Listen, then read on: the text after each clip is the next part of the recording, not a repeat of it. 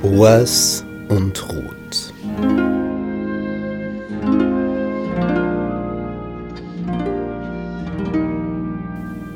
Nun, dieser Boas kommt nach auf sein Feld, wo gerade die Gerstenernte ist, und er begrüßt seine Knechte und Mägde. Wie schaut die Begrüßung aus? Der Herr sei mit euch. Und was antworten die? Der Herr segne dich. Oh, das sind Begrüßungsformeln. Der Herr sei mit euch. Was für ein Wunsch.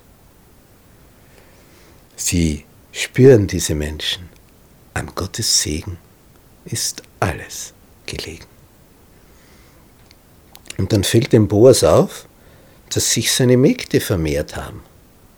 Da ist noch eine dabei, nicht mit einem Blick sieht er sein Personal und merkt, da ist noch eine Frau.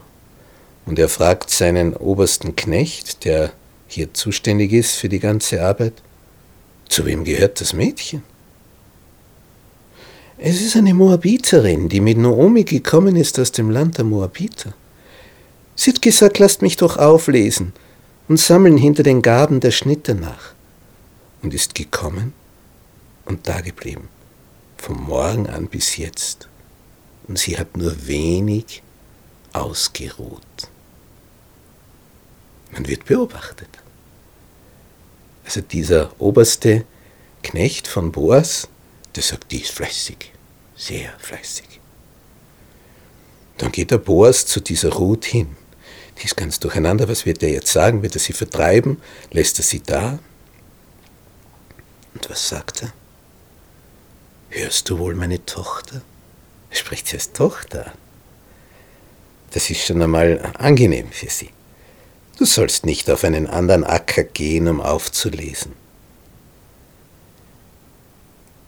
Geh auch nicht von hier weg, sondern halte dich zu meinen Mägden. Und sieh, wo sie schneiden im Feld, da geh ihnen nach. Und dann kommt auch eine bedeutsame Formulierung. Ich habe meinen Knechten geboten, dass dich niemand antaste. Merken wir, das war immer schon das Gleiche. Wenn du als Fremde kommst, als Frau allein, und da sind viele Knechte auf dem Feld, na, dann nehmen die sich was heraus. Sexuelle Belästigung wäre das Erste. Ich habe meinen Knechten geboten, dass dich niemand antaste. Also hier bist du unter Schutz. Bleib da, sammle hier nach. Und wenn dich dürstet, so geh hin zu den Gefäßen und trinke von dem, was meine Knechte schöpfen. Boah, sie ist eine Fremde. Sie gehört ja da nicht wirklich dazu. Da fiel sie auf ihr Angesicht und beugte sich nieder zur Erde. Womit habe ich Gnade gefunden vor deinen Augen, dass du mir freundlich bist, die ich doch eine Fremde bin? Und jetzt, was sagt der Boas?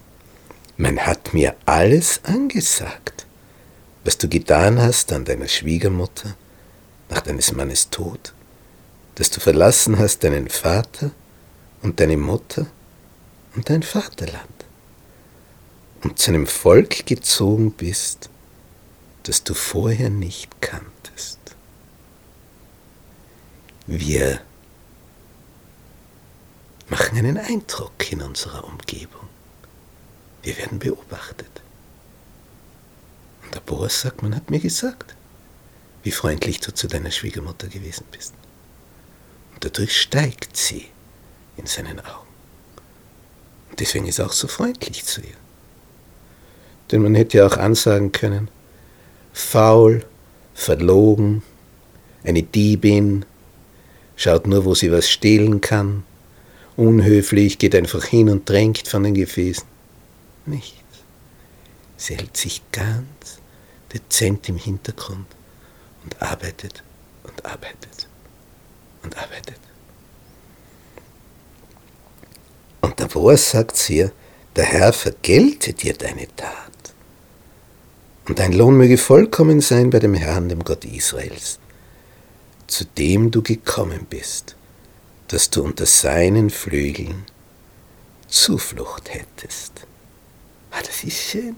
Der Gott Israels, wie ein großer Vogel, unter dem du unter seinen Flügeln Zuflucht findest. Ja, und sie sagt, oh, lass mich Gnade finden, ich bin doch nicht einmal wie eine deiner Mägde. Und dann wird's noch schöner, er sagt, komm hierher, iss vom Brot, tauche deinen Bissen in den Essigtrank. Da erfahren wir so allerhand, was da gegessen wurde beim Getreideernten. Und sie setzte sich zur Seite der Schnitter und darf mitessen, wenn die essen. Das wäre undenkbar sonst kann sich nur im Hintergrund halten. Und sie ist hungrig. Und was macht Boas? Er legte ihr geröstete Körner vor. Das ist eine Delikatesse. Nicht, wenn man Nüsse isst, Haselnüsse, Mandeln, schmecken super. Wenn man die auch noch röstet, schmecken sie noch viel, viel besser. Und geröstete Körner, mh, hm, das war so ein Highlight. Und das gibt er ihr, also das Beste vom Besten. Die staunt. Und sie aß und wurde satt und ließ noch übrig. Und sie wird sich dann wahrscheinlich gewundert haben, wie viele Halme auf dem Boden liegen. Der Boas sagt nämlich seinen Knechten, zieht etwas für sie aus den Gaben heraus und lasst es liegen, dass sie es auflese. So auf Deutsch, lasst ein bisschen mehr runterfallen wie sonst, damit sie genug erwischt. Die werden sich gewundert haben, die Knechte. Für eine Fremde sollen sie da was liegen lassen.